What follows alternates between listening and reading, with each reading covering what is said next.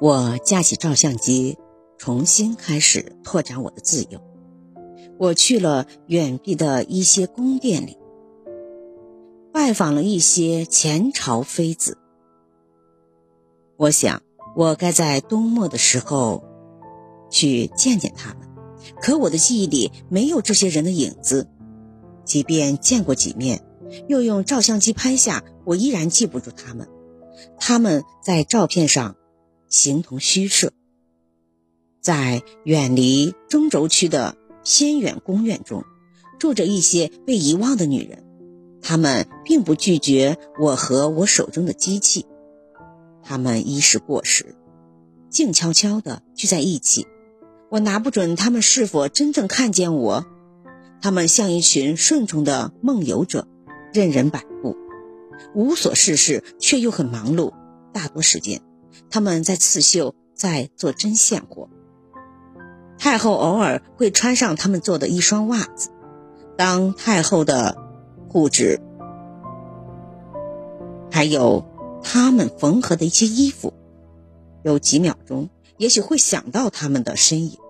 三个老太监抖抖嗦嗦，一刻也不离的在清理着灰尘，可毫无进展。整个京城的灰尘都落到这里，连光线都无法挤进。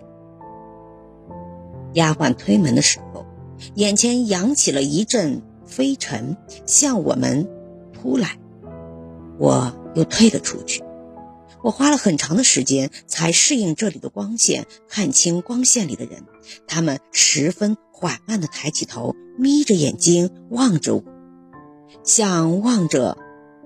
一束光一样，他们又低下了头，倒并非害怕我，而是这两道光弄通了他们的视线。我不该这样贸然的闯入。我很快发现，在他们看见我之后，他们便将我搁置了。忽然的一瞬间的闪光，只是忽然的闪亮，仅此而已。这束光与他们毫无关系。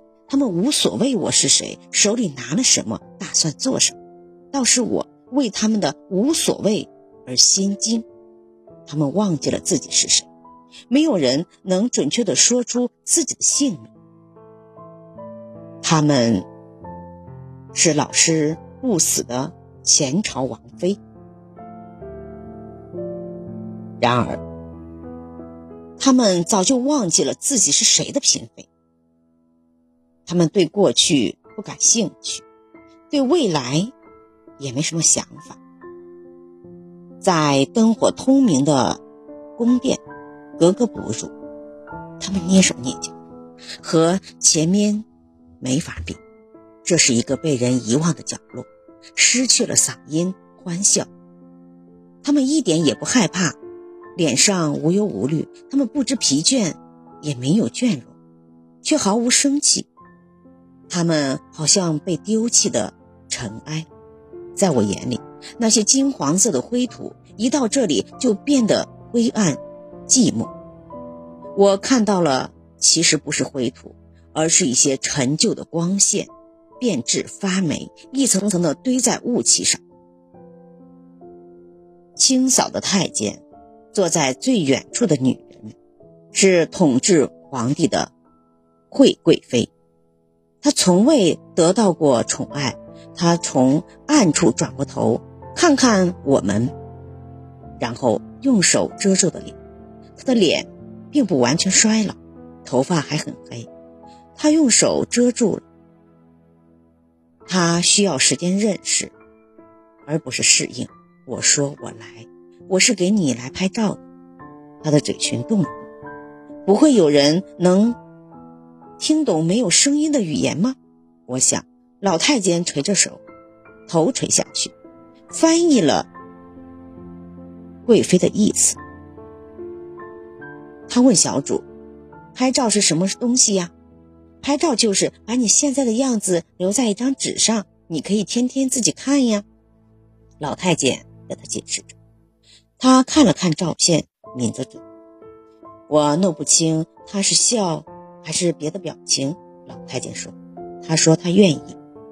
我牵着他的手一直走出大殿，他的手很冷。这笑容，像是枯干很久没有剪去的花草。他脸上浮出了难以琢磨的这种表情，就像我们到储秀宫时一定要在脸上堆满笑容。其实，这是很无奈。我牵着惠贵妃的手来到了一个最亮的地方。我不能耽误太久，我担心她会被我的机器吓坏。可她只是望着我，没有反抗。她站在阳光下，像一片快要腐烂的枯叶。这院落里的阳光，旧的就像盏即将熄灭的灯。我不知道能不能把它给拍下。我快速的照完了相，只是担心它画在这昏黄的光里。他站在那里，像一片腐烂的树叶。我用同样的方式又拍了其他的妃子。几个女人悄无声息，带着发霉的味道，从大殿里走出来，站在不同的位置，眼神像飘散的浮云。我想，我用尽了福寿宫里最后一缕光线。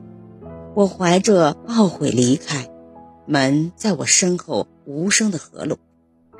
我带走他们的影子，也许是模糊不清的影子。当这些图影十天后冲洗过来的时候，他的灰暗和灰尘依然让我动容。惠贵妃和店里的女人们，在照片上形同虚无。简直就是一群魂魄。